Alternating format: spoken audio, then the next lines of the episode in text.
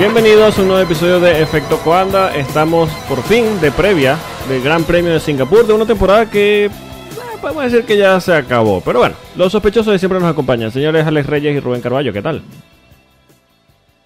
Hola, ¿qué tal, Polo? Muy buenas. Y como no tuve la oportunidad de decirlo la semana pasada, lo digo ahora, puta fía. Yo creo que eso engloba mucho lo que queríamos decir. Lo vamos a decir hoy también, ¿eh? Sí, sí, claro. Ah, bueno, pero ¿puedo hablar o no? Perdón. Hello, buenos días, buenas tardes, buenas noches a todos los que nos acompañan en este episodio, en la cuarta temporada del podcast. Sí, puta la FIA, puta la superlicencia, puto los comisarios, puta, puta, puta, puta, puta, top para la puta mierda. Puta Caracas Fútbol Club, te ha faltado decir. Ay, mío. Lo, lo quise dejar solo de Fórmula 1, pero no te metas ahí. Yo creo que si abrimos esa puerta, mira, yo estoy seguro que nos van a comentar algo solo por lo que acabas de decir, Rubén. Eh, pero bueno, eso, eso es una bien, puerta hay, que... hay- hay que darle a la gente lo que quiere. Sí, sí, sí. Aquí la, la sangre tiene que correr. Podcast champán. Si por algo se caracteriza este podcast es porque la sangre corre, así que hay que dejarla correr. Bueno. Hay que decir, ya antes de, de empezar, el señor Ryan ¡Puto Levy... Tifano! Perdón, Coño. perdón, perdón, perdón. Eh, eh, eh. Cuánta violencia. Eh. Eh, eh, ya, ya, ya. Ya pasó, ya pasó. Ha venido, ha venido- ha venido violento, ¿eh? sí, coño. Ya, bueno, por eso, eh, de- de- es que estoy, Pablo dijo, la sangre tiene que correr, bueno. Va a estar, va a No estar interesante, va a estar interesante el episodio. Antes de empezar a, a- a tirarnos al cuello de uno o de otro, hay que decir que bueno, Ryan eh, no nos pudo acompañar el día de hoy, se encuentra un poquito indispuesto, seguramente nos acompañará la próxima semana y nada, desde aquí le mandamos un fuerte abrazo y que se mejore. Y bueno, Un nada, abrazo, Ryan, y no vuelvas a comer fish and chips, por favor. por favor. Bueno, La, mejor la mejor recomendación que yo puedo dar a Ryan es, viejo, si te lo venden como el mejor restaurante de sushi, no vayas. Él aprenderá la lección de qué pasa cuando comes comida inglesa. Eh, Exacto. podemos ir, ir Y más, en, y más en estas fechas. Sí, eh, bastante peligrosa, donde no sabes si te dan pescado o, o- o reina. Pero bueno, vamos, vamos a No, empezar. no, no, no, vamos, no. vamos, vamos, vamos. No. Vamos, vamos, Ah, vamos. qué vamos a desagradable. Eh, no, fue algo como. Eso fue, fue el. Se clipeó el, el audio, yo no dije eso. Ajá, sí, sí, sí. Ahora, ahora lo llaman clipeo de audio. Continúa, Polo, por favor. Vamos, vamos, vamos a entrar en temas. Eh, esta es una semana en la que no se ha movido mucho, pero a pesar de que no se ha movido mucho en temas noticiosos, sí hay algunas, eh, algunas cosas que han salido eh, respecto sobre todo al mercado de pilotos, que es con lo que quiero que, que empecemos, porque bueno, creo que en principio es eh, el tema que si bien ya hemos repasado en otras oportunidades, eh, siempre van soltando eh, perlitas en uno u otro lugar. Eh, lo que sí eh, podemos asegurar ya, de hecho ya voces dentro de- del equipo Red Bull lo confirmaron, lo que comentamos en el episodio pasado. Eh, Red Bull Doctor finalmente... Marco. Sí, el doctor Marco. Finalmente Red Bull eh, tiró la toalla en el caso de Colton Herta. Ya no es opción para Alfa Tauri eh, para la próxima temporada. Eh, claramente la decisión de la FIA va a ser no cederle la, la superlicencia en un sistema que, bueno, ya lo comentamos eh, la semana pasada, un sistema completamente obsoleto, inútil y que no tiene ningún tipo de sentido. Eh, elegido a dedo, por supuesto, para favorecer a su, su propia escalera, pero bueno, ya esto lo dijimos la, la temporada, el, el episodio pasado, perdón. Eh, ahora, cerrada la puerta. La temporada pasada también, ¿no? Sí, sí, no, no lo estamos diciendo desde ahora.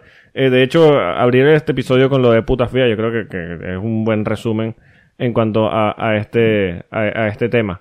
Ahora, cerrado el capítulo de Colton Herta, eh, una puerta que se abrió bastante interesante y yo creo que aquí eh, se habla mucho de saber aprovechar las oportunidades, de oportunidades que tienen unos que no la merecen y otros que eh, se podría decir tal vez que no la merecía tanto, aunque bueno, esto ya es completamente subjetivo, eh, porque bueno, sí, sí la merecía, Nick De Vries. Eh, tuvo su, su casting en la Fórmula 1 eh, básicamente sin ningún tipo de preparación. De hecho, el pobre terminó la carrera sin poder salir de monoplaza y ahora es el principal candidato al asiento de Alfa Tauri. ¿Qué les parece este interés de Alfa Tauri? Eh, yo sé que es complicado. Ahora mismo Red Bull no tiene en su en su fila de talentos jóvenes a tal vez un piloto que pueda subir y pues, que pueda decir ahora mismo, bueno, primero que tenga la, la superlicencia, hay que empezar por allí. Y segundo, que puedan decir, mira, sí, este tipo está destacando y debería estar o, debería tener un asiento en la Fórmula 1. ¿Es De Vries tal vez lo que necesita Red Bull ahora mismo?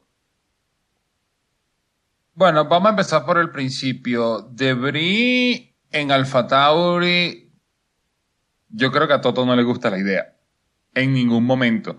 Hay que recordar de que Nick Debris funge como, como tester de no nada más para Mercedes, sino para los equipos de Mercedes. Hay que recordar que en el Gran Premio de Italia él estuvo haciendo una FP1 con Aston Martin y después trocó a hacerle la FP3 a William con, con su consiguiente carrera.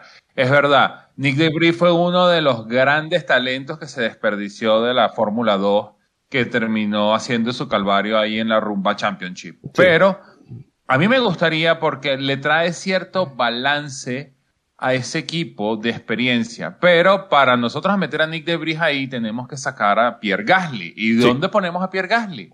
Ya sabemos que Alpine no lo quiere, o por lo menos Esteban Ocon no lo quiere.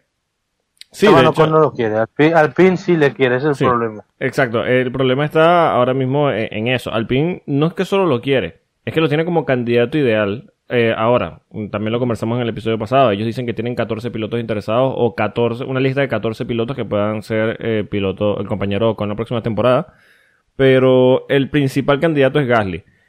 Desde Red Bull han confirmado que hay conversaciones con Alpine eh, respecto al futuro de Gasly para que sea piloto allí. Ahora, eso va a ser una dinámica, o sea, visto que, bueno, ya, el enfoque de, Red Bull ha pasado a Debris, eh, esa seguridad, entre comillas, que están dando desde Red Bull de que Gasly vaya al PIN va a crear una dinámica muy, muy interesante en el tema de, entre los pilotos, ¿no?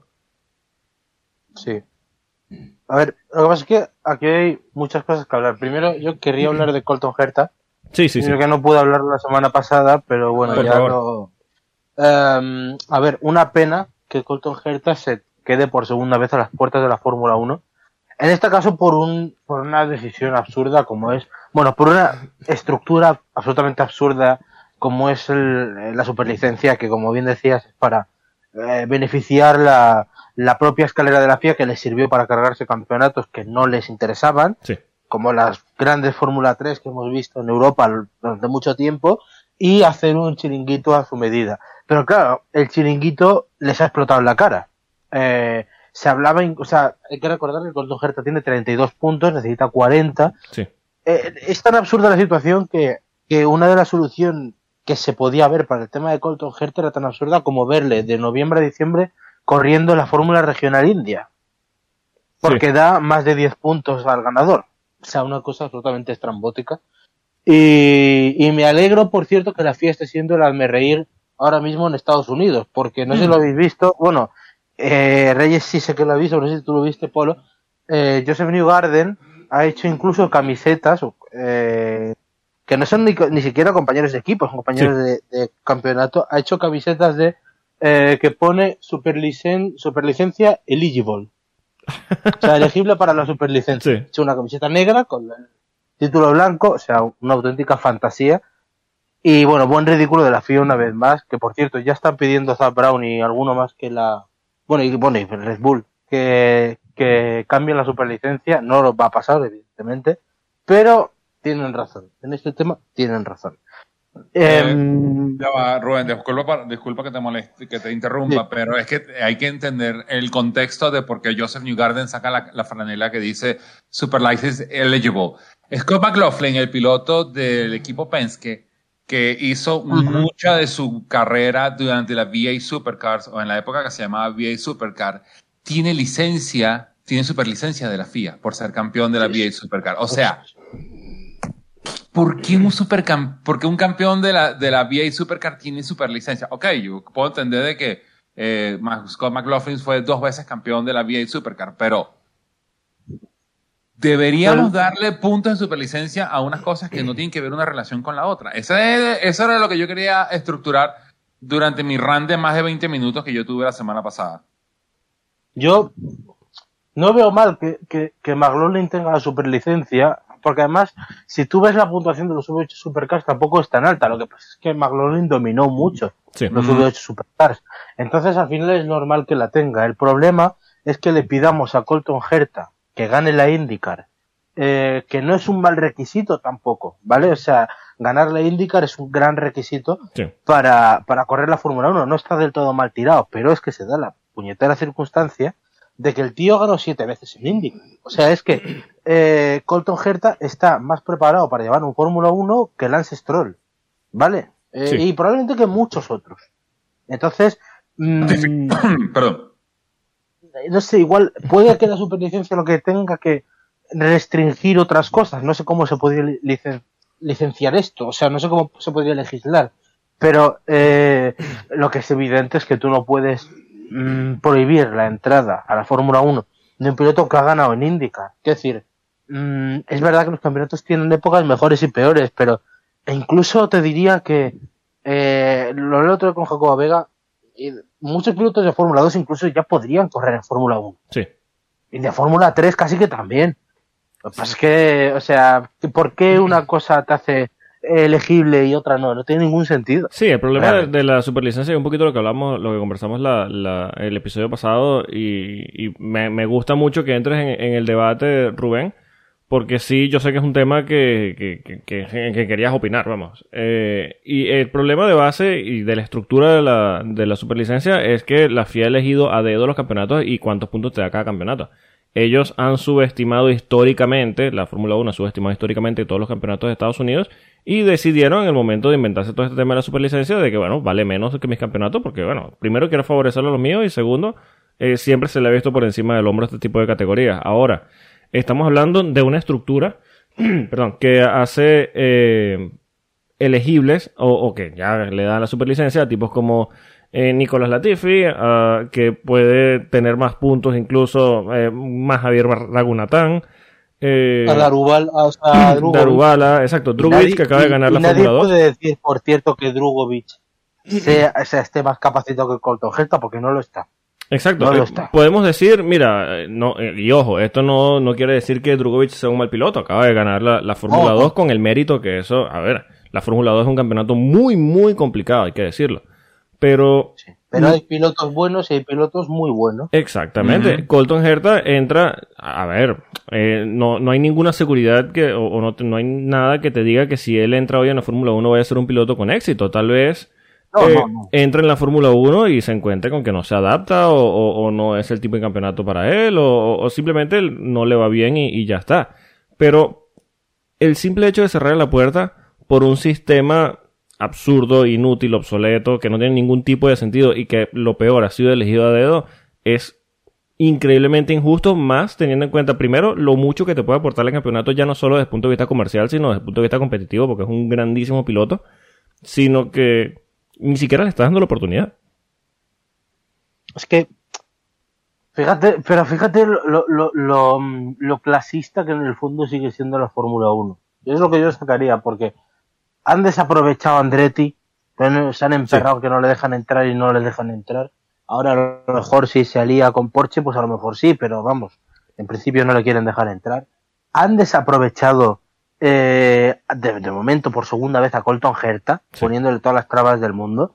Eh, ellos están convencidos, o sea, tanto que se llena la boca de sí, porque el mercado americano, y, y tienes literalmente dos llaves perfectas Sí. y las desaprovechas porque tú todavía te crees el centro del mundo. Es que la Fórmula 1 no es el centro del mundo. Y es lo que ellos se creen que son. Sí. Sí, bueno, y de hecho lo, lo hemos hablado aquí en otras oportunidades. ¿Cuántos episodios hemos hecho de que la Fórmula 1 tiene que aprender de la Indy, que tiene que aprender de un campeonato de otro? Eh, y bueno, sabemos que, bueno, desde el punto de vista comercial, sí, al final la Fórmula 1 puede ser la máxima categoría del automovilismo, pero eh, tienen que ver un poquito más allá de, de su, de su propio ombligo, porque lo cierto es que esto es una cagada histórica. Esto, lo o sea, lo de Colton, lo de Colton Herta, perdón, y lo de Andretti. Sí. Que Total. seguramente, seguramente pasarán los años y se arrepentirán. Seguramente. Sí, seguramente, pero bueno, ya sabemos que tampoco lo van a admitir. O sea, que, Sí, sí, claramente. en fin. Pero bueno, Y el- luego, bueno, sí. el tema de, de, de bueno, de todo lo que he montado alrededor, eh, yo tengo que decir que Nick Debris, para mí, para mí, no o sea, cuando se hablaba, ¿os acordáis que era un candidato a Williams por haber Sí. ganado la Fórmula E? A mí es que eso no significa nada, la verdad. O sea, ganar la Fórmula E, pues bueno, está bien, o sea, eh, la ganó Bandor, que es un pedazo de piloto. hay la que ver, que hay que ver cuántos piloto. puntos de superlicencia te da la Fórmula E respecto a la Indy también. Sí, sí. Bueno, la- madre que los parió. Eh, pero bueno, que yo, yo pensaba que no estaba del todo capacitado, la verdad. O sea, sí capacitado, pero que no iba a dar la talla o que tampoco era un poco desmedido. Ha ha ganado Sí. la Fórmula E y ya hay que subir la Fórmula 1. Me sonaba un poco a lobby. Pero me ha callado la boca después de Italia. O sea que me parece bien que le den la oportunidad porque se la ha ganado. O sea, era una oportunidad que solo tenía que ganar y ha ganado muchísimo haciendo el resultado que hizo, porque perder daba igual eh, con la situación que con la que se monta el coche. Pero a, una cosa que a mí me llama la atención es que el mercado, igual que McLaren, el de, el de Red Bull, todo lo que envuelve a Red Bull, sobre todo el Fatauri, porque Red Bull ya lo tiene cubierto, es un poco la silla de la reina.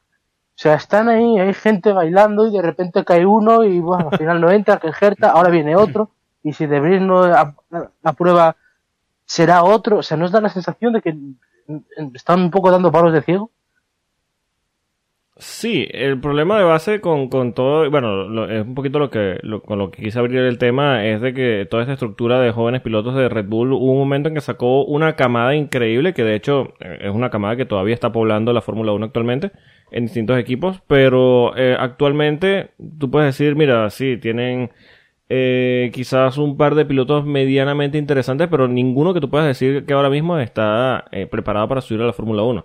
Esto, bueno, los obliga un poquito a ver hacia afuera. Pero a mí me parece un poquito precipitado también el hecho de que estén buscando, bueno, también puede haber presiones de parte de Gasly, ¿no? Eh, pienso ya tantos años en el, en el equipo, eh, buscar un, un, hueco en el primer equipo o marcharse, tal vez los está obligando a, a ver el mercado, puede ser. Pero eh, al final, bueno, han salido unas declaraciones, de hecho, esta semana de parte de Gasly diciendo que él no tenía ningún problema en seguir otro año con Alfa Tauri, así que no entiendo un poquito esa desesperación que tiene Alfa Tauri en el mercado actualmente. Eh, en cuanto a la lista de candidatos. Mira, mira, yo, yo entiendo, yo entiendo que, que les haya trastocado todos los planes que Gasly no siguiera, porque en verdad ellos pensaban que iba a seguir. Más que luego ya, bueno, y Gasly casi que aceptaba, bueno, estoy en 2023 y en 2024 ya me buscaré la vida. Sí. Y claro, a partir de ahí, al no tener ese puesto cubierto, pues ya tienes que buscar un poco donde sea. Pero a mí es que estos movimientos me suenan siempre tan raros de, ha hecho un buen resultado, ya voy a por él. Tranquilo, hombre. O sea, le saben quién es, evidentemente, todo el mundo en el mundo de las caras sabe quién es Nick de pero me parece un poco de, de, de, de, pegar el tiro y a ver dónde, dónde apunta, ¿sabes? Sí, por eso digo, no, entiendo un poquito el, ese desespero. Perdón, eh, sí, sí. Eh, eh, fue lo que yo puse en, mi post en la tarde de esta semana acerca de que, qué es lo que representa Nicky Brige actualmente durante la Fórmula 1, el sabor del mes dio tan buen espectáculo en Italia que ahora todo el mundo está interesado en Nick Debris. No cuando fue campeón de la, de la Fórmula E o de la Rumba Championship, es ahora. Es ahora cuando se está demostrando de que ese niño pudo haber subido en Fórmula 1 y ser exitoso. Porque lo que hizo con ese William no tiene nombre. Sí, es que mira, eh, siempre lo hemos dicho, la Fórmula 1 es un deporte muy eh, pasional de cabeza caliente y siempre se ha dicho que eres tan bueno como tu última carrera. Al final, eh, Nick Debris hoy es un, piloto bastante atractivo porque su primera y única carrera fue bastante positiva. Y bueno, también hay que decir que si bien, eh, porque hay que poner las cosas en su lugar, pero si bien su compañero no es una buena vara para medir, eh, que lo haya aplastado con cierta facilidad, sin ningún tipo de preparación, y además haya podido aguantar el tipo en una pista, a ver, de nuevo, lo dijimos la semana pasada, Monza le jugó a favor por todo este tema del tren de RS que se arma allí, que es muy difícil adelantar, de hecho nos comimos una porquería de carrera, pero eh, hay que estar allí, hay que saber aprovechar las oportunidades, él lo hizo y terminó sumando puntos. Eh, es por eso que, se hace actualmente tan atractivo, pero es lo que tú dices, y, y es un poquito lo que hablábamos ¿por qué ser tan apresurado cuando el mismo Gasly está diciendo que no tiene ningún problema en quedarse un año? Yo creo que puedes tomarte unos meses más para tantear un poquito más el mercado, ver qué pilotos sí tienes disponible, eh, ya no solo a corto plazo, sino a mediano plazo, y, ya para 2024, pues primero darle la libertad a Gasly, que seguramente quiere, porque ya que no le vas a dar un lugar en el primer equipo, eh, bueno, dependiendo de lo que pase con Checo, pero eh, no, como digo, no, no entiendo el desespero de, Red Bull de firmar a alguien ya. Pero ¿Sabes lo que pasa? Que lo de Gasly, eh, o sea, Gasly estaba por la labor de quedarse hasta que ha visto la, seguramente la, la, la, mm, bueno, eh, la oferta de Alpine. O sea, yo creo que ahora sí que no, tiene, o sea, no tiene ninguna duda en irse. Además hace bien, o sea, es lo que siempre le hemos pedido aquí. Sí, sí, claro. Que saliera de ese, de ese techo de Red Bull. Y aparte es que estas oportunidades, por mucho que sea Alpine y que es literalmente una un puticlub, Sí. eh, porque parece que todo el mundo hace lo que quiere. Eh, Es así. Al final, eh, te digo una cosa. Estas cosas solo pas- te pasan una vez. O sea, si Alpine va por él este año, nada le garantiza que fuera por el año que viene, porque de Sí. repente te aparece un debris y, te, y, y- y le eliges a él y Gasly se ve sin asiento. Sí. Es un poco lo que le está pasando a Ricciardo. Ricciardo, por supuesto, con el bueno con el bagaje negativo que tiene a las espaldas, pero se ha visto sin equipo y te puede pasar. Sí.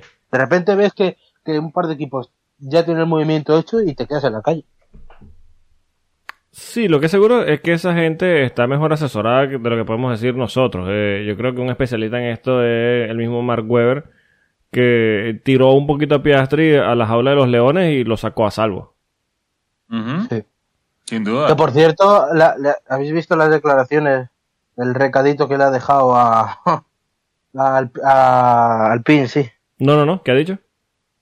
Pues habló de que, bueno, respondiendo a lo que dijo Safnauer, de que igual le pedían de vuelta, eh, eh, bueno, el dinero que habían puesto en él, que habían invertido durante toda la carrera y tal, Sí. salió Weber a decir que, que se relajara un poco, que solo le han pagado el 20%. Uf, uf, uf, uf, Mark Webber, damas y caballeros. Pasa que también, bueno, eh, también yo creo que hablar de su fufufu es llevar sobre mojado, pero estas declaraciones de, de cobrarle a- Bueno, a- hay que decir que, bueno, no, no, sé, no le hemos hablado, pero Zabrao le ha llamado que es un poco tonto. Sí, sí, sí. Es que eh, es la burla, es la burla de- de- del paddock y han quedado súper mal en todo este tema de, de, de, de Piastri. Y de hecho, bueno, mm, ya, ya vamos a tocar eh, el tema de, de, de Piastri, y de, de Alpine y del programa de jóvenes pilotos, porque bueno, hay noticias respecto a eso. Vamos, quiero cerrar dos cositas eh, que nos quedan de mercado de Uh. pilotos. Que bueno, eh, parece que Mick Schumacher queda fuera de la Fórmula 1 porque de nuevo el principal candidato para eh, Williams es de nuevo Logan Sargent y para Haas, eh, bueno, ya está publicado, de hecho lo publicamos durante la semana en efectocuanda.com, el favorito es Hulkenberg, aunque no lo parezca. El especialista en comebacks. La vieja... La vieja confiable. Sí, Sí, sí, sí.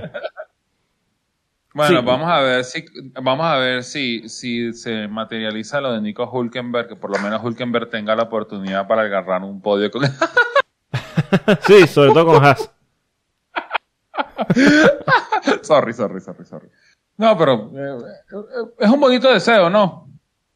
Sí, yo creo que eh, Hulkenberg siempre te va a aportar algo en la parrilla de la Fórmula 1. A ver, es un tipo muy competitivo, es un tipo que saca muy buenos resultados, es un piloto muy constante. eh, eh, en el pilotaje es un piloto bastante limpio, bastante respetuoso. Yo creo que, poco más se puede decir. Yo creo que si tú analizas con cabeza fría, es una buena decisión de Haas. Una lástima por Mick Schumacher, pero lo cierto es que tiene que demostrar más. Bueno, ya dependerá de él de aquí al final de la temporada y a qué altura Haas tomará la decisión final. Pero lo cierto es que ahora mismo eh, se está encontrando sin, sin asiento para la, para la próxima temporada. Ahora también hay que Ahí- decir. ¿Sí? No, te voy a decir que hay un lío en Haas también, porque, bueno, eh, salió la noticia de que iban a tener una reunión con Ter Stegen, Mick Schumacher y, y, y Matías Binotto para, bueno, pues para analizar un poco la situación de Mick Schumacher y ver qué hacían con él y tal, pero es que justo ha salido el rumor de que igual Alfa Romeo le ofrece a Haas eh, el patrocinio que tienen ahora con Sauber y vamos a ver si eso no significa que se quitan de encima a Ferrari. Hmm. Claro, es que si te quitas de encima a Ferrari ya no tienes por qué quedarte con Schumacher, Sí. quieras o no quieras. Pasa que también, de hecho, hay un rumor de mucho peso. De hecho, hablan de que ya hay papeles firmados, de que hay un title sponsor muy potente en, en Estados Unidos que ya supuestamente, según estos rumores, ya firmó con Haas y que será presentado eh, muy pronto. Eh, no hablan de Alfa Romeo, no sabemos si, si, si estarán hablando de este trato directamente. Eh, No os voy a decir en qué lo he pensado. no, no es Rich Energy. Bueno, quiero pensar que no. Ah, Quiero pensar que no. chiste. Mete un buen chiste. Quiero pensar que no. eh, quiero pensar que son más inteligentes que eso. Pero, bueno, según estos rumores. es, es Haas, ¿eh? Sí, sí, por eso, por eso, por eso. Así en sí. Por eso. Entonces, y, y bueno, ya el tipo está amenazando como a la Fórmula 1 desde hace rato. Pero, eh, bueno, lo, lo cierto es que dicen que hay un title sponsor bastante potente desde Estados Unidos que va a firmar con, o que ya firmó con Haas para, no sé si será la próxima temporada. Eh, pero bueno, eh, vamos a ver qué, qué pasa con, con, esto. Lo cierto es que si eh, Alfa Romeo entra o, o está buscando eh, entrar a Haas, yo no creo que sea como, como un title sponsor como lo está haciendo actualmente con, con Sauber. Ahora, eh, sí se ha sabido que ha habido conversaciones desde Audi con los, todo este tema de la, gente que maneja la carrera de Mick Schumacher, pero tienen el problema de que eh, Valtteri Bottas decide cuándo se va a marchar y Juan Yuyu aporta muchísimo dinero. Entonces. Hombre, Audi, Audi siempre ha dicho que quería entrar con, con un piloto alemán. Sí. Y claro, sí, piloto alemán, es que tú, tú, miras para atrás de Mick Schumacher y, y literalmente es, es, un desierto. Bueno, no hay está, nadie. está Nico Bueno, Hülkenberg. no, mentira. Ahí está David Schu- No, no, no hay más nadie, perdón. No. Está David Schumacher y Zendeli, que es que es entre, Sí, sí, Claro, sea, si, Si, si ellos quieren entrar como, si ellos quieren entrar como piloto alemán para el 2026, que por favor se agarren a Mick Schumacher y que lo pongan a correr eh, en testing desde ahorita, por favor. Si eso, si hablas de pilotos jóvenes, porque al final Hulkenberg sigue en el mercado. Sí, bueno, pero Hulkenberg en Pero, 2026 ya. Sí, Ya, para ya, 2026. Sí, bueno. eh, ¿cómo Podemos- es? Eh, eh, este- si, si entra de nuevo en la Fórmula 1, esta es la última vida que le queda a Nico Hulkenberg, vamos a ser honestos. Sí, y yo creo O que sea, si yo, él. yo tengo una cosa, yo, yo tengo un dilema aquí, ¿eh? Creo que Nico Hulkenberg podría dar el nivel para despedirse con una temporada de Fórmula 1, ¿vale? O sea, dejarse, pues aparte no otra oportunidad, pero por muy mal que lo esté haciendo Mick Schumacher, que ha tenido momentos de temporada muy malos, yo creo que le podrían dar otra oportunidad. Creo que se merece, de hecho, otra oportunidad. Sí, eh, lo cierto es que, bueno, también, le- de hecho, le preguntaron. hay mucha gente que no piensa así, ¿eh? Sí, sí, sí. A ver, eh, de hecho aquí en el- desde el podcast eh, dijimos a principio de temporada que, bueno, el crédito de, de Mick eh, actualmente, lo, lo- o sea, que en ese momento lo sostenía el ser amable con todos, que todo el mundo tenía muy buena imagen de él y tal, pero que en cuanto a resultados, a otro piloto ya le hubiesen pegado ya unos cuantos palos. Lo cierto es que eh, Mick ha respondido.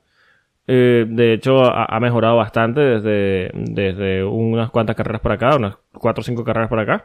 Y bueno, del- de, hecho el mismo Contra Steiner dijo que depende de él mantener este tipo de resultados para, para ser eh, considerado para el próximo año. De hecho, a pesar de que tuvo un fin de semana bastante difícil en Monza, Contra Steiner dijo que no fue su culpa. eh, y, y bueno, un poquito del espaldarazo que, que le dio allí que tal vez necesitaba Mick eh, de cara a esto objetivo de sacar resultados para ver si se mantiene en la parrilla el próximo año.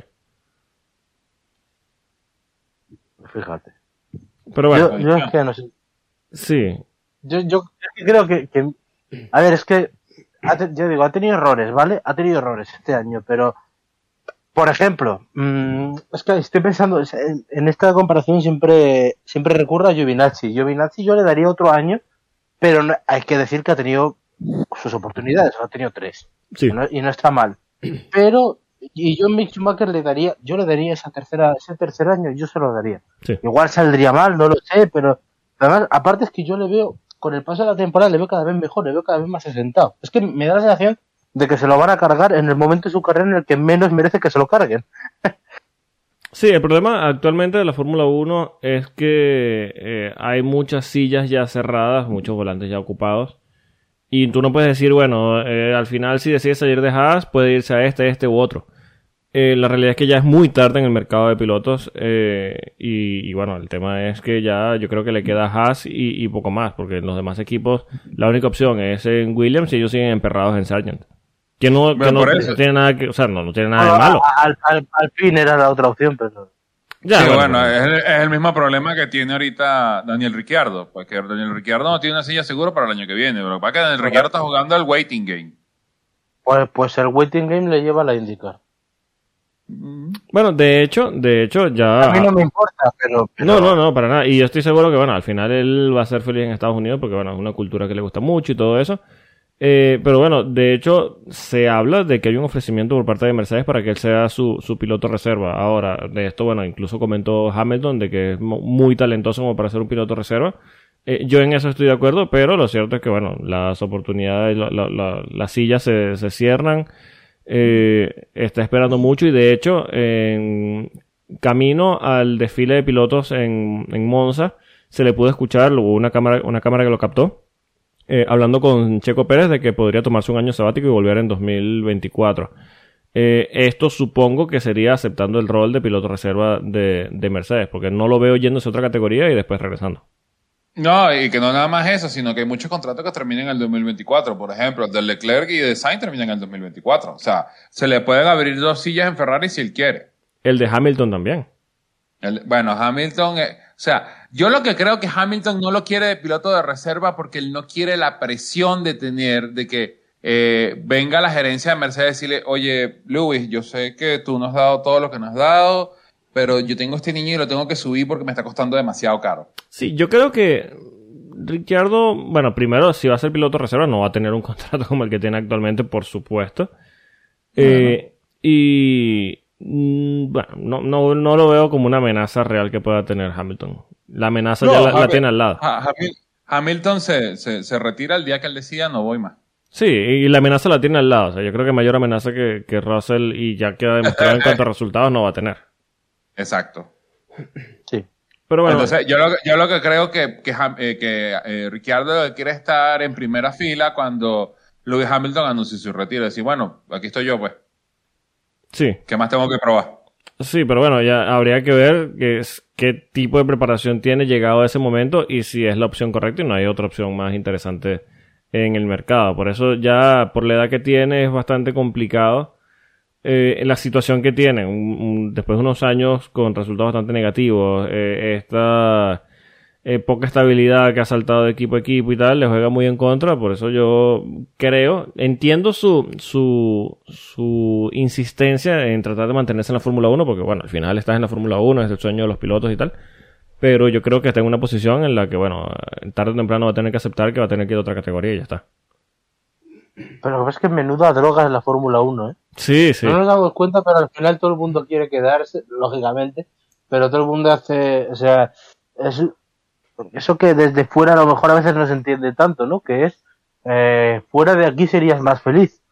Que esto hay gente que tarda en verlo eh, y cuando sale de la, de la mal, bueno, de esa terrible, Sí. eh, bueno, trituradora de sueños que es la, la escalera europea, Sí. luego ya son felices e incluso les dan más oportunidades de llegar a la Fórmula 1 que esa escalera. Y, y al final, mm, yo creo que Ricciardo en estos años está, bueno, o en este momento está postergando el momento, ¿no? O sea, es que yo creo que no le va a quedar otra. Si es que, es que lo de McLaren al final ha hecho mucho daño, porque Sí. no quedan nada del, del Ricciardo que nos enamoró a todos, realmente parece, queda la sonrisa, pero ya está. Sí, en cuanto a resultados y, y de hecho lo que se ve en pista, lo que tú dices, queda, queda poco o nada. Vamos a ver qué, qué, en qué queda todo este tema de, de Ricciardo. Bueno, vamos, seguramente tendremos noticias pronto porque ya el mercado de pilotos, primero quedan muy pocos asientos y ya parece todo eh, bastante cerca de, de terminar de, de definirse y cerrarse. Eh, lo cierto es que, bueno, abrimos la puerta eh, en este tema sobre el tema de, de mercado de pilotos de, de Alpine. Eh, de- Ujú. el programa, el programa Quiero, quiero escuchar a Reyes. Sí, Aquí. y, y el programa de jóvenes pilotos, porque hubo unas declaraciones durante el, eh, esta semana de Loren Rossi. Eh, hay que recordar, Loren Rossi, el CEO de, de Alpine y de, de- de- de todo este programa de, de Alpine, jóvenes pilotos y demás, eh, en el que considera cancelar el programa de jóvenes pilotos por todo el tema de Piastri. Eh, Loren Rossi dice que el problema que crea es que hace o sea, eh, este- esta estructura de, de jóvenes pilotos Dice que hace que el mercado de pilotos sea un lugar muy fluido. Dice que esto eh, pone en peligro a los inversores que ponen dinero en esto. Dice que si decides eh, guardar el dinero eh, o guardar dinero eh, por no invertir en el desarrollo de pilotos y después simplemente con el dinero que ahorraste le ofreces un contrato fuerte, que es básicamente lo que hizo McLaren, eh, que es una, una proposición bastante interesante porque dice que no tienes, eh, si te sale un piloto que no es tan bueno, no pierdes ese dinero. Mm, Hay otras declaraciones en las que dice que no está tan seguro de que puede, eh, o sea, en cuanto a esta decisión de, de mantener o no el programa de pilotos, dice que no está seguro en mantener eh, este programa para entrenar a estos pilotos. Eh, dice que eh, eso o empezar a hacer contratos eh, muy, muy restrictivos que seguramente no serán atractivos para, para los pilotos. Quiero saber qué, qué opinan ustedes de este, de este, de esta posición que está tomando Loren Rossi en cuanto al programa de pilotos jóvenes. Antes de empezar, ah, yo sé, antes de empezar, recuérdame quién queda en el programa de pilotos jóvenes de Alpan, aparte de Jack Duhan, señor Rubén. Víctor Martins, Ajá. ganador de la Fórmula 3, le tenemos también. Eh, ¿Alguno más? Espérate, porque son tantos que ya se me acumulan. Eh, un buen momento. Estamos haciendo la búsqueda. Sí, sí. Bueno, ¿Cómo es? mira, la Ok, cadena- we mira, are checking. We are checking. estamos hablando de Jack Duhan, de Caldwell, es verdad. De Oli. Caldwell también le tenemos. Eh, eh, eh, Víctor Martins, Cayo Colet, es verdad, que en Fórmula 3 también. Yo creo que lo, y lo tiene- bueno, sí, los que ya los últimos en salir, Juan Yuzu y Lungar, claro. Es que vamos a empezar por el principio. Si, o sea, Lauren Rossi se acaba de dar cuenta de que él no es Helmut Marco. sí. Por lo que Él- sea. Por lo que sea, Por no una razón o por otra. Ni, ni Hay tampoco que, tenerlo- tiene- hay que tener los dos ojos puestos en el tema, ¿eh? Ojo, Ojo, ojo al dato. ¿Cómo es? Donde, el señor Rubén, donde pone el ojo, pone la bala. Pero bueno, primero, Loron Rossi y Susufufu no son Helmut Marco, ni es Dieter Mastertich, ni hay un caudal de dinero que tiene eh, Alpan en ese aspecto para poder tener un programa de jóvenes pilotos como lo tiene Red Bull, que hasta el día de hoy ha sido de todos los programas de pilotos jóvenes el más exitoso. Con mucha Es el que nos ha diferencia. dado- el que nos ha dado pilotos como Sebastián Vettel, nos dio pilotos como Max Verstappen, eh, Pierre Gasly. Bueno, pues Pierre Gasly ganó, por lo menos. Sí, claro, Daniel Ricciardo, Yuki Tsunoda. Ni el Ricciardo el Tsunoda. Entonces, tenías tres prospectos enormes dentro de ese programa y todos se te fueron y todos se te fueron hablando pestes del mismo.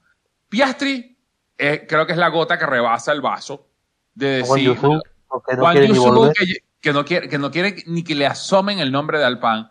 Christian Lungar salió corriendo de la Fórmula 2 porque sabía que no tenía espacio a ganarse el rookie del año en IndyCar este año. Lo siento por Jack Duhan. Jack Duhan es un talentazo puro que le robó al PAN, a Red Bull. Sí. que ahora no sabe qué hacer con él. Y el problema es ese, porque a día de La hoy. academia de sueños rotos. de- Exacto, sí, la- lo la habíamos comentado muchas. Mira, eh, ¿cómo tú vas a decirle eso a un carajo que acaba de ganar la Fórmula 3 como es Víctor Martán? Como un carajo que terminó dentro del top 5 como es Cayo Colet. O sea, yo me estoy dedicando a que tú me hagas esto para que después tú digas, "Mm, ¿saben qué? Yo quiero romper esto porque esto no es lo que yo estaba pensando. Y todo lo hago en venganza porque este australianito con el otro australiano se fueron a correr con el americano en el equipo inglés. Es que fíjate, La O sea, es normal que tengan, tengan esa visión eh, empresarial de, de que al final los pilotos, por mucho que nos pongamos para los equipos y para estas empresas, son números, son Sí. dinero. Sí. O sea, es lo que les cuesta, o sea, y que si les pueden, o sea, al final, que, que triunfen es que ellos van a ganar más dinero en el futuro. Esto no deja de ser plan. Pero, em, me hace gracia que hable de eso y no hable del principal problema de la Academia de Alpine, que es que suben, se lo leí antes, esta mañana a un compañero, Adrián Fernández, decía, el problema de Alpine es que suben a un piloto cada dos cambios de reglamento en el mejor de los casos. Sí. Y es verdad. Es que mm, tiene que pasar un milagro para que suban a alguien. Y, y, y no es una... A ver, al final la Fórmula 1 es como es. Eh, tienes el problema, entre comillas, de Fernando Alonso, que al final te capitaliza todo, que es como el de, de Raikkonen, sabes que es un asiento que tienes ahí, Sí. y encima Fernando no es como Raikkonen, que está rindiendo, no lo puedes bajar. Y luego Esteban Ocon, que es sobre quien quieres construir tu futuro. Al final las opciones son limitadas, pero la realidad es que lo que tiene por detrás se está pudriendo y otros equipos le buscan un mejor acomodo. Red Bull tiene un equipo B, Ferrari tiene un equipo B, un equipo C, como si no los tuviera, pero los tiene y va Sí. metiendo ahí a su gente. E incluso Williams va a subir a, a su piloto reserva. O sea, es que si ya Williams te pasa por ahí, tienes un problema. No, es que el, el problemón es que cuando ellos decidieron hacer este programa de, de- de desarrollo de pilotos, ellos como que pensaban de que eran Red Bull, de que ellos tenían un Alfa Tauri donde decía, ah, bueno, yo puedo subir aquí a Jack Duhan, lo dejó dos años corriendo en Fórmula 1 y después lo paso para mi silla. O sea, no, no lo tiene. Hay que recordar a la audiencia. Alpine y Renault están solas en la Fórmula 1. Nadie quiere sus motores, nadie quiere trabajar. A- André- Andretti. Andretti lo quiere. pero, pero Andretti le cerraron la puerta en la jeta cuando trató de decir, ¿puedo entrar? ¡Pum! Anda Sí. para afuera, americano feo. Que eso, por cierto, no, no deja de ser, o sea, es verdad que si salía lo de, lo de Andretti, es una opción cojonuda, pero viendo que no ha salido lo de Andretti, eh, empresarialmente para el PIN es un desastre. No, o sea, es que, que tú eh, pongas también, tus huevos en una cesta que no tiene fondo, Sí. Pero es que también tú tienes que entender un concepto de lo que pasó con Andretti. Andretti no es que no es que escogió a, a- a Renault para casarse con ellos. Eso fue un matrimonio con escopeta. Sí, Porque sí, el claramente. reglamento dice, el reglamento dice de que si hay un equipo que está en desventaja, una motorista que está en desventaja con respecto a sus pies, el primer equipo que entre tiene que usar esos motores. Claro, claro. Entonces, no es que es un matrimonio, ay, sí, vamos a trabajar juntos. No, no, no, no. Fue un matrimonio con escopeta entre Andretti y, y, y, y Renault. Lo que pasa es que Andretti tiene la visión de decir, bueno, pero yo me puedo meter aquí, yo me puedo meter aquí, yo me puedo meter aquí. Hacerlo como hacerlo más atractivo, pero no para Renault. Hacerlo más atractivo para la FIA, para decir, mira, mi oferta es en serio, pero si la FIA le cerró la puerta en la cara, Sí. coño. Sí, a mí todo ese tema de Loren Rossi y su posición con el tema de- de- del programa de jóvenes pilotos me parece, y yo eh, tengo la seguridad de que lo es un berrinche, eh, porque el problema de, de, Alpine, eh, un poquito lo que conversaban ustedes, no es un tema de que tengas o no tengas pilotos, de que inviertas en, o en un piloto que después te abandone, es que no subes los pilotos. A ver, Esteban Ocon y Fernando Alonso, ¿cuál de los dos es de la academia de, de, de Renault? Ninguno. Es que no tiene ningún tipo de sentido. Cuando tú tenías un talento como Oscar Piastri, está bien, vamos a, vamos a decir que esta no era la temporada para subirlo. Pero si tú firmas a un tipo como Fernando Alonso, tú no lo firmas para tenerlo un año para calentar el asiento a Piastri. Tú lo firmas con un plan de que el tipo te, te saque resultados por lo menos por 2, 3, 4 años. Aunque tenga Sí. 40 años de edad, es un tipo que te saca resultados, es un tipo que acaba de ganar varios campeonatos, es un tipo que acaba de ganar el, el Mundial de Resistencia, es un tipo que está volviendo a la Fórmula 1 y que además te va a dar comercialmente muchísimo. No es un nombre que tú vas a usar y desechar, claramente. Al final... No, es que la, la, la, la idea de negocios de Alpan está. eh, eh, Es hecho terrible. Un desastre. O sea, yo no sé qué, en qué están pensando ellos cuando yo digo, bueno, sí, vamos a darle la oportunidad de nuevo a Fernando Alonso, pero solo lo voy a tener dos años porque pienso que en dos años se va a retirar porque yo necesito espacio para este niño. Es que si tú tienes confianza real en tu programa de jóvenes pilotos, por mucho No que te pueda, no, pero por mucho que te pueda aportar la figura de Fernando Alonso, tú dices, mira, aunque es una buena opción quizás contratarlo, tal vez no sea lo mejor de vista a mi futuro a mediano y largo plazo. Que inmediatamente eh, me va a sacar resultados, que inmediatamente me va a dar puntos, que inmediatamente me va a dar dinero, sí, seguramente. Pero tienes que tener claro que los pilotos que tienes, muy buenos además, en tu programa de jóvenes pilotos, se van a cansar. ¿Sabes No. cuál es el problema? No, pero ¿sabes cuál es el problema? Si tú tienes a Fernando Alonso co- como era la opción que ellos querían traerle de vuelta y tal, pero tenían también los pilotos jóvenes que venían por detrás, esto era muy fácil. A Fernando Alonso, si le quieres para poco tiempo, lo dejas para poco tiempo y se lo dices. Sí, O sea, ve de cara y di, nosotros tenemos el plan de jóvenes pilotos y, y queremos que suban y tal. O si ya ves que Fernando Alonso funciona, ya manténlo a largo plazo. ¿Qué ha hecho Alpine? Quedarse a la mitad. sí. No se ha quedado ni en lo primero ni en lo segundo. ¿Y qué ha pasado? Que se ha quedado sin las dos opciones. Se ha quedado sin el piloto joven y se ha quedado sin Fernando Alonso. Y mira, a mí no me sorprende para nada si eh, ya se quedó sin, sin, sin su- el, el- el talento más puro que puede, puede haber tenido esa academia de pilotos en los últimos 10 años, Sí. que es Oscar Piastri. Se quedó sin el dos veces campeón del mundo, el único hombre que le pudo dar el renombre a Renault en, la, en su historia en la Fórmula 1, como lo fue Fernando Alonso, porque por Renault pasaron una cantidad de gente y ninguno pudo, Sí. solo él. Sí. No, y, Pero y- pero te, digo, ese- y te digo otra. No, te digo otra. O sea, se han quedado sin Juan Yuzu, que todos pensábamos, madre mía, Juan Yuzu, que viene aquí para rellenar parrilla. Al final, el resultado, que ha salido bueno el piloto, se ha quedado sin él también. Sí. No, y, y además de eso, esto. Si Loren Rossi decide meter a Pierre Gasly en esa silla, ten por seguro de que el año que viene ya eh, Esteban Ocon está buscando la forma de deshacer el- lo que queda del contrato de él con Alpine e irse. Entonces, Está construyendo el equipo para quién, para qué. No lo está construyendo alrededor de Fernando Alonso porque Fernando Alonso ya se fue. Sí. No lo está construyendo alrededor de Oscar Piastri en un futuro como lo, como lo hizo Mercedes con George Russell, porque ya se fue. Entonces, la única base que te queda es armarlo sobre eh, Esteban Ocon y Esteban Ocon dice, mira, me pones este niño aquí y vamos a tener un problema. Y el tema está en que se lo van a poner. Eh, a ver, se lo van a poner. Alpine tiene un, lo que, lo que hemos dicho, tiene, está ahora mismo parado en, en, un lugar muy privilegiado en el que puede decir, mira, yo esto lo voy a reconducir, eh, de verdad voy a dar la oportunidad a mis pilotos, eh, voy a, a, arriesgarme, subir a Jack Duhan y que, bueno, aprenda de, de Esteban Ocon, a lo mejor, seguramente no me va a dar muchos resultados, pero por lo menos ya estoy incentivando a toda la camada que tengo por debajo, que tal vez alguno, uno o dos me vayan a salir muy buenos, y tengo eh, a, un piloto ya de mi propia casa allí.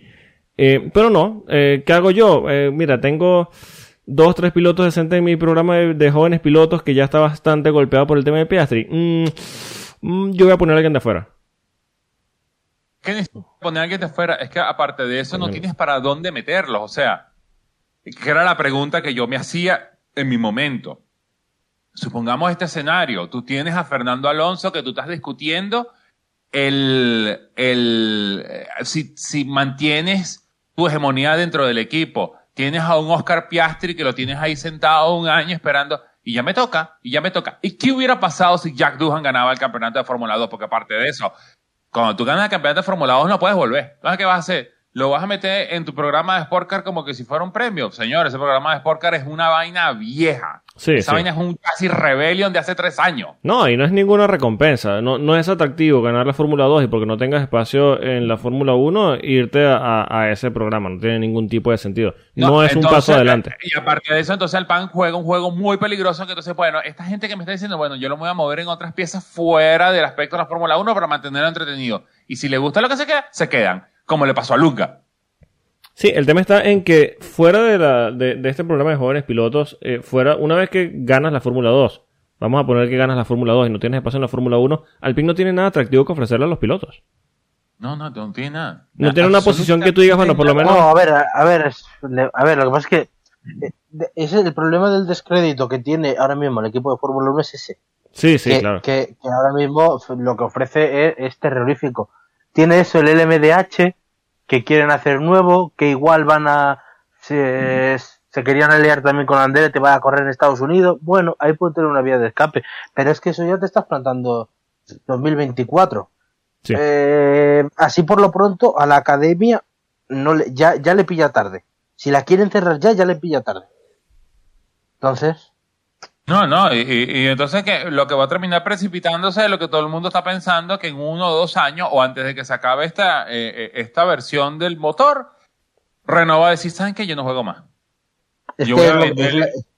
estamos cada vez más cerca de eso. Sí, no, no, a, seguro. Es, al, al, pan se le va a acercar Andretti y decir, ¿quieres el equipo?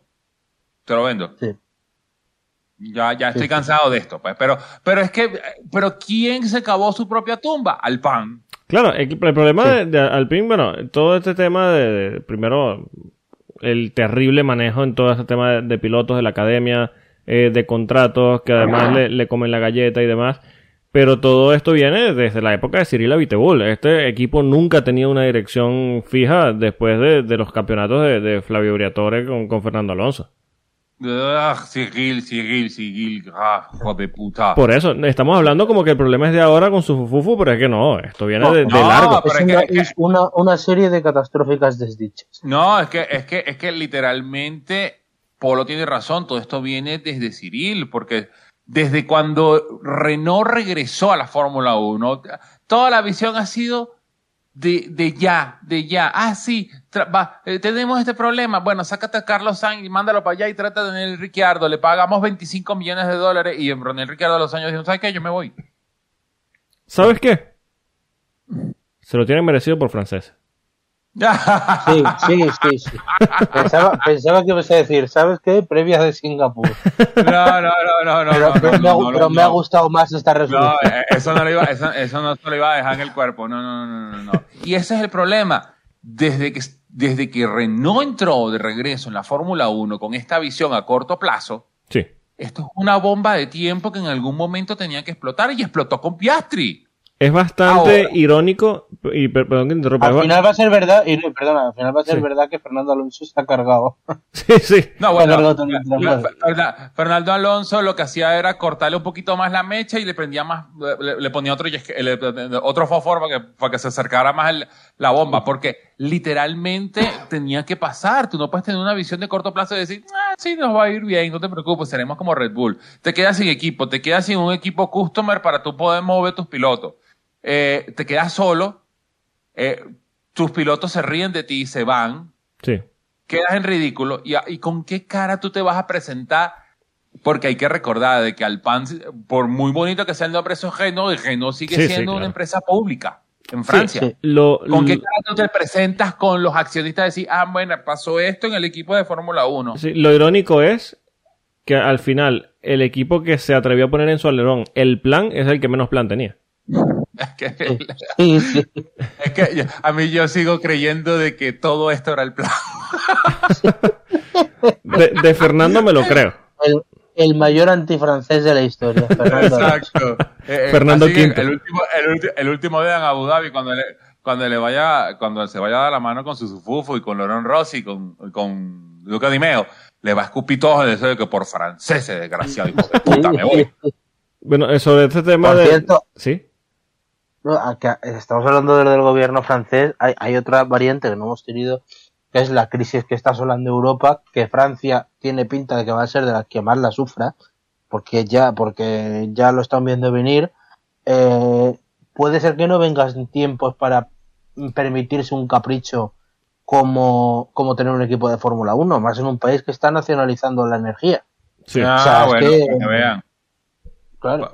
Para que vean, entonces si, si, si el gobierno francés decide que va a hacer recorte de gastos, adivina quién va a ser el primero en rodar la cabeza. Y no va a ser el equipo de jóvenes pilotos.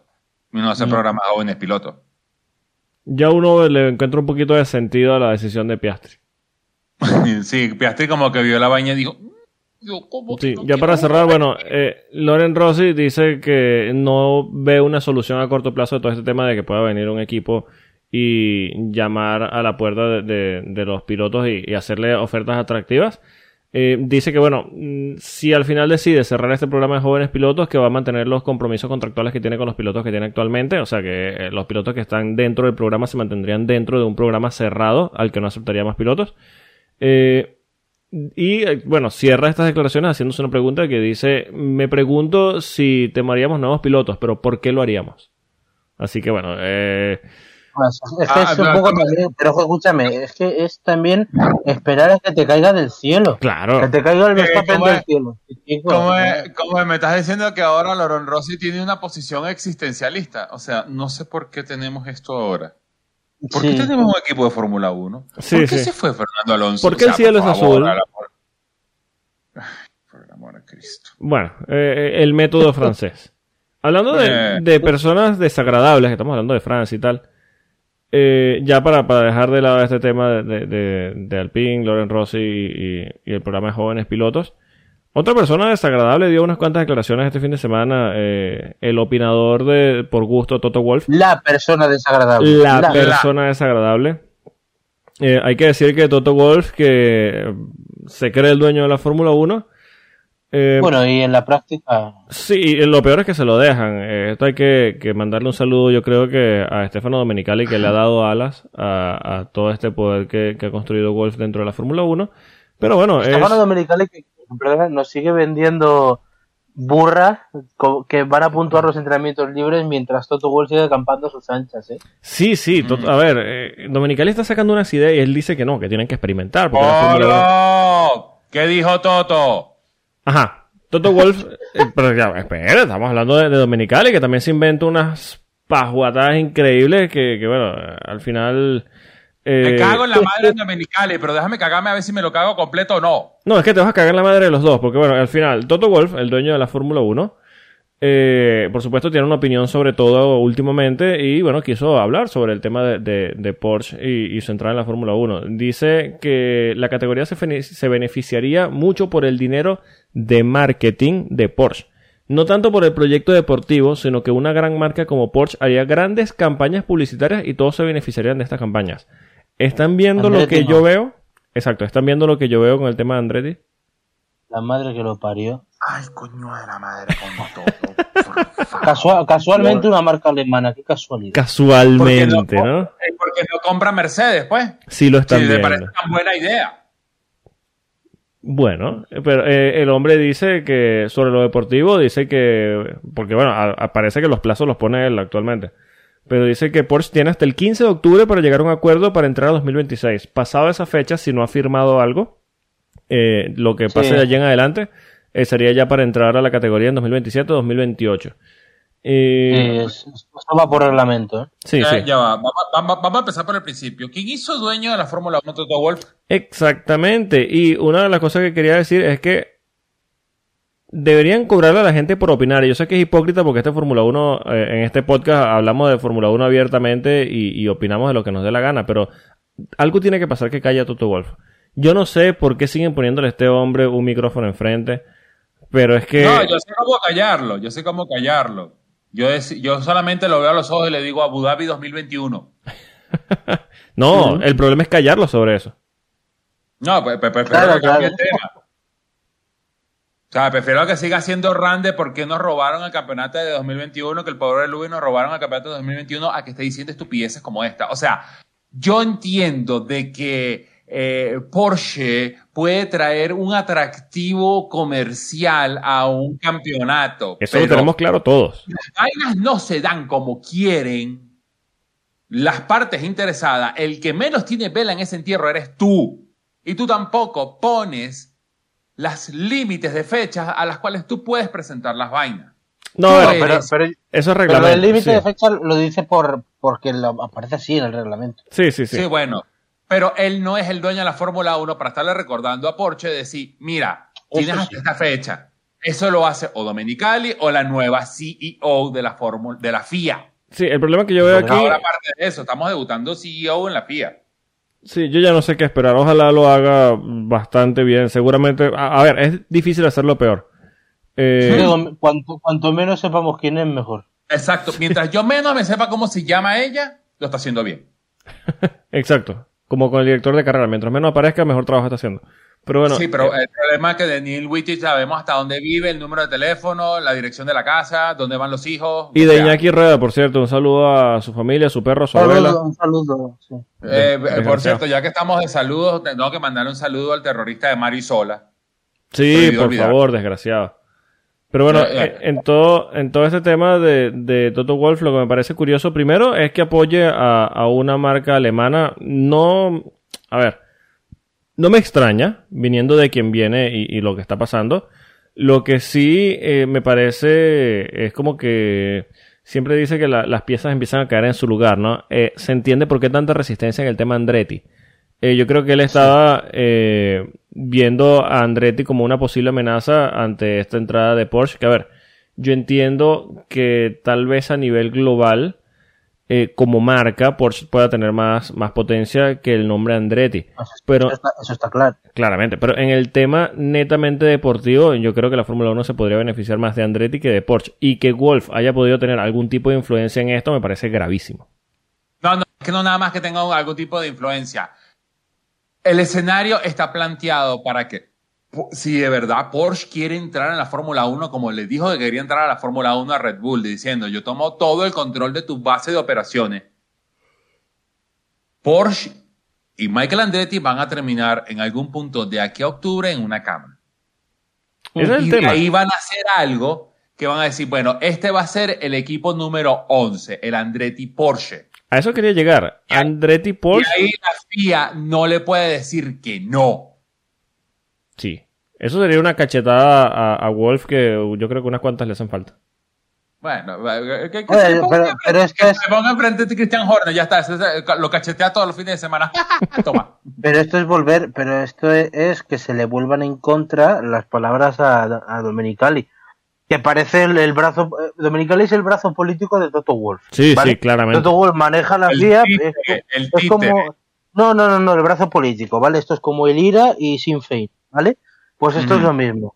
eh, estamos hablando aquí de, de Toto Wolf y su brazo político es Dominicali. Dominicali dijo, no, porque es que eh, tendrían que entrar como va a entrar Audi con Sauber. Eh, bueno, pues ya lo tienes. Mm, exacto, lo Sí. que pasa es que eh, va a ser un equipo número 11 que, que entonces la FIA que va a decir, ah, no, no puedo dejarte entrar porque eres Andretti. No, pues yo traigo Porsche atrás. Eh, Ups. ups. Ahora, siendo Toto Wolf eh, propietario del 33% de Mercedes, ya no solo el equipo de Fórmula 1, sino Mercedes como marca, Mercedes como lo que es Mercedes-Benz, él habla de las campañas que podrían hacer potentísimas de parte de, de Porsche, que de nuevo, sí, nuevo equipo, es súper atractivo que entre eh, Porsche a la Fórmula 1, pero ¿por qué estas campañas publicitarias no las hace Mercedes? Eh, porque Mercedes es una vaina cuadriculada. Ah. Empezando por ahí. Además, quiero recordarle a la audiencia que la última vez que a un austríaco le dieron tanto poder en Alemania, ya saben. No, no. Este, Ah. este episodio está, está raro, está raro. ¿Tengo o no tengo razón? Sí, sí, sí. No te Este quito la razón. Está pero- raro. Ber- Berlín, 1940. Como es Varsovia, 1939. Yo solo, yo solo digo, yo solo digo que yo nunca he visto en el mismo lugar juntos a Toto Wolf y a Adolf Hitler. Lo dejo allí. No. Maldita sea la cerveza. Ni a, ni, ni a Tot- ni a Toto Wolff ni a Maradona, por ejemplo. Exactamente. Eh, bueno, eh, creo que se está descarrilando esto. Hablamos de la previa. Vamos a hacer la previa, estamos de previa del Gran Premio de Singapur. Eh, llegamos a una carrera en la que ya se puede definir el campeonato a falta de cinco carreras para terminar eh, el, el- el Mundial de Fórmula 1 de este año. Gracias, Ferrari. Gracias, Ferrari. Eh, esto, si bien, sí, hay que decir, tiene muchísimo mérito de Red Bull, pero eh, Ferrari decidió no, no subirse a la pelea. Y esto se puede definir. jugar. Exacto, no, no fueron a jugar. Esto, bueno, como dijo Gaby, un abrazo a Gaby que seguramente nos está escuchando. Sí, Gavita Bella. Ujú. Eh, como nos dijo, Gaby. Grande Gaby, como nos dijo ella, si Max eh, gana, hace la vuelta rápida y eh, Charles Leclerc es noveno o peor, se acaba el campeonato. Max es eh, campeón de pilotos en la próxima carrera. Mm, Yo sé que Ni, co- esto... ni cotiza el abandono. Sí, yo creo que esto es Fórmula 1 y, y todo puede pasar. Estamos claros que en cuanto a los demás, bueno, Mercedes se ha acercado bastante, pero actualmente yo creo que Ferrari y Red Bull están en una categoría diferente a los demás. Eh, bueno, de nuevo, es cierto que Mercedes se ha acercado mucho, pero eh, hay que decir que Singapur, los muros están bastante cerca, es un circuito eh, muy particular, muy caliente además, hay que decir. Yo creo que hay una posibilidad real de que Leclerc no puntúe o no termine la carrera, que haya un posible retiro. Con Ferrari siempre hay esa posibilidad. Sí, más allá de Ferrari, más allá de, de errores en pits, que seguro lo sabrá, más allá de malas estrategias, que seguramente lo sabrá. Eh, es un circuito bastante complicado de adelantar. Eh, no quiero recordar 2010, Uh, pero lo recuerdo. Eh, Quién sabe si una mala carrera, lo de, una, una mala estrategia lo deje en novena posición y no pueda adelantar y se define el campeonato así. Eh, damas y caballeros, aparte de eso hay que ponerle un agregado adicional.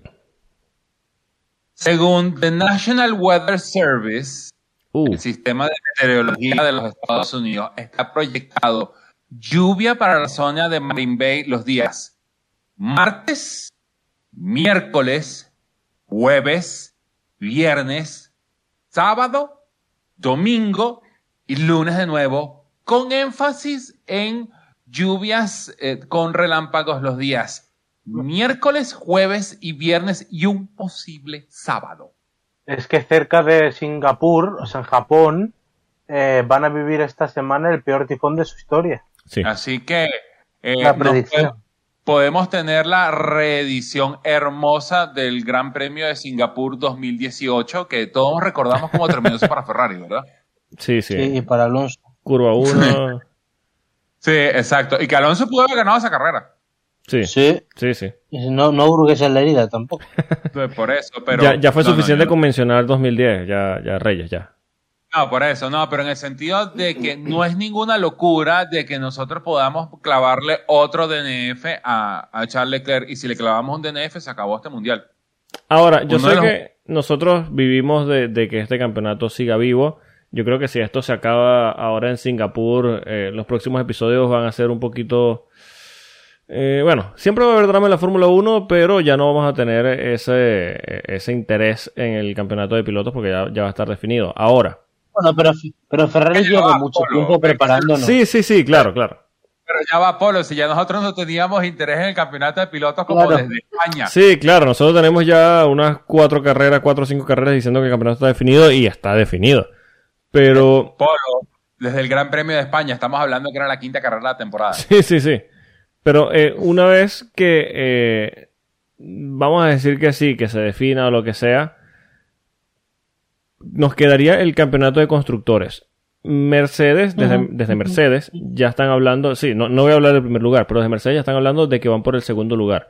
Hemos hablado aquí eh, en otras ocasiones sobre lo cerca que está Mercedes de esa posibilidad.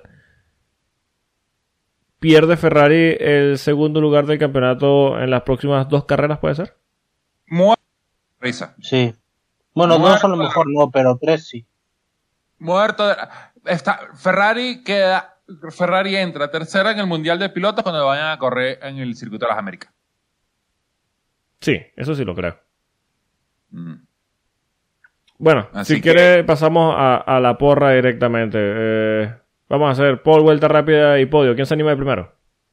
Venga, voy yo. Va. Eh, eh, eh, eh, pole para Leclerc, Bien. vuelta rápida en carrera para Verstappen, victoria de Verstappen, segundo Sainz, tercero Checo. Uh. ¿Se define el título? No, Ok. Señor Reyes. Ole para Charles Leclerc, porque no puedo negar de que Charles a una vuelta es demasiado rápido. La victoria se la doy a Max Verstappen, Mm. Lewis Hamilton, tercer puesto para eh, Checo Pérez, y no, no se decide el mundial en esta carrera. No me gustaría. Por lo menos vamos aguardándolos para Japón y el regreso a Japón. Sí. Eh, bueno, yo. Yo creo que va a ser la pole position para eh, Charles Leclerc. Qué difícil, eh, ahora que, que voy a hablar de- del tema de vuelta rápida y podio y demás, qué difícil es no darle a Max el récord de victorias en una temporada, ¿no? Ah, Visto lo visto. no, eso sí, eso sí te va a caer, no te preocupes. No te preocupes de que eso- eh, de- si, si Max sale campeón ahorita en Singapur, de eso es lo que vamos a terminar hablando de Sí, aquí sí, hasta sí. Abu Dhabi. Pero digo que qué difícil se hace no poner a, a Max a ganar todo de aquí en adelante, porque es que, que está corriendo solo. Pero bueno, eh, sigo, sigo. Eh, pole position para... Eso, para... eso sí que he muerto la risa. Sí. Ah, Eh, bueno, eh, decía, pole position para Charles Leclerc, vuelta rápida va a ser para Max Verstappen con toda seguridad. Eh, la victoria va a ser para Max Verstappen. Eh, segundo lugar va a ser para George Russell. Tercer lugar va a ser para Carlos Sainz. Si se Uh. define el campeonato. Ujú. Uh, ok. Ok. Piace. el, fer- el ferrarista más realista. Eh, bueno. Es que mira, yo siempre trato de ser lo más optimista que, que pueda. Pero es que aquí veo. Mira, no sé, he visto. ves, lo ves negro ya. Sí, durante la temporada eh, he visto a, a Charles cometer errores eh, y aquí la presión va a ser muy alta y posiblemente le toque ceder o posiblemente ceda. Tú dices la repetición de, de Pogba. Mm, o tal vez un Bakú que le pongan los nervios y se va al muro. Ah, I am stupid, I am stupid. Exactamente.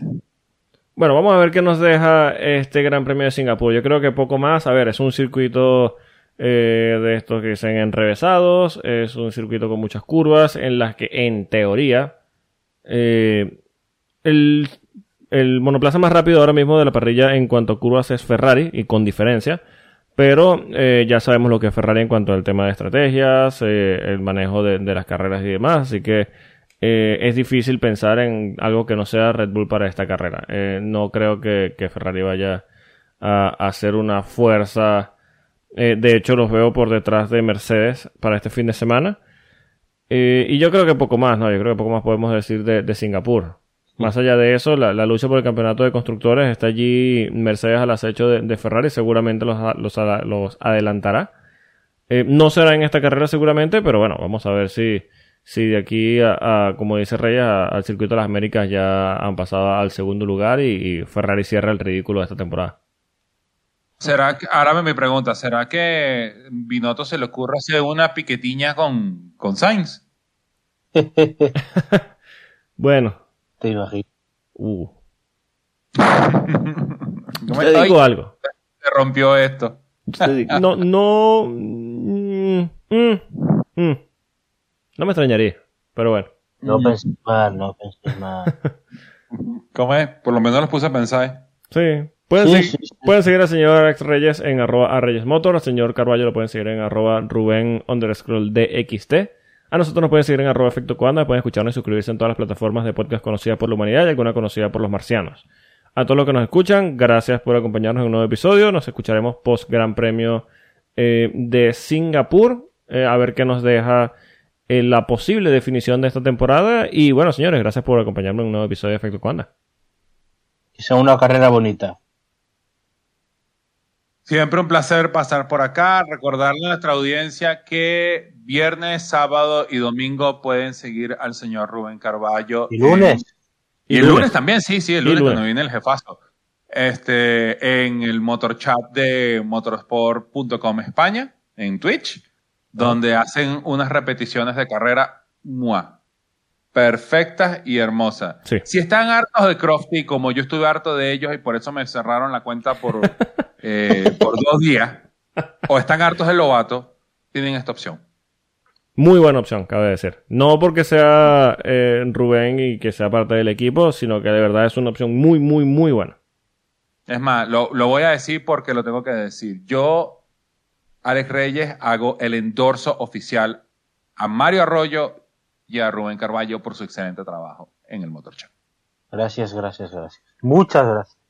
Bueno. Queridos míos. Aprovecho Ahí los quiero ver. Los he visto algunos de ustedes, ¿eh? A a Víctor, Sí, sí, a. Ryan, los he visto, a Gaby, que a veces se mete de vez en cuando, pero los quiero Sí. ver a todos. Luis José, eso es contigo. Agarras el iPhone, el iPhone 14 Pro Max ese que tiene, y le bajas Twitch y lo- te pones a ver la carrera por ahí. Besitos. Y bueno, también quiero eh, aprovechar para decirles que pueden pasarse por nuestra página web, efectocoanda.com. La estamos Ah, claro, eh, la por sección, supuesto. en la sección del blog eh, la estamos llenando de, de noticias. Allí, bueno, estamos manteniendo la, la web al día con las noticias más interesantes. Eh, También hay artículos de opinión. Pueden leernos allí eh, durante la semana si quieren informarse de los temas más importantes de, de la Fórmula 1. Y bueno, ya saben que Efecto Coanda no miente. Si ven alguna noticia allí es porque ya saben por qué es. Exacto. bueno, yo, quiero aprove- Ah, bueno, aproveche. Sí. no, yo quiero aprovechar para mandarle un cálido pésame a la familia real británica. Eh, chicos, deberíamos guardar un minuto de silencio por la familia real británica, por favor. Bueno, vamos a guardar un minuto de silencio. 3, 2, 1.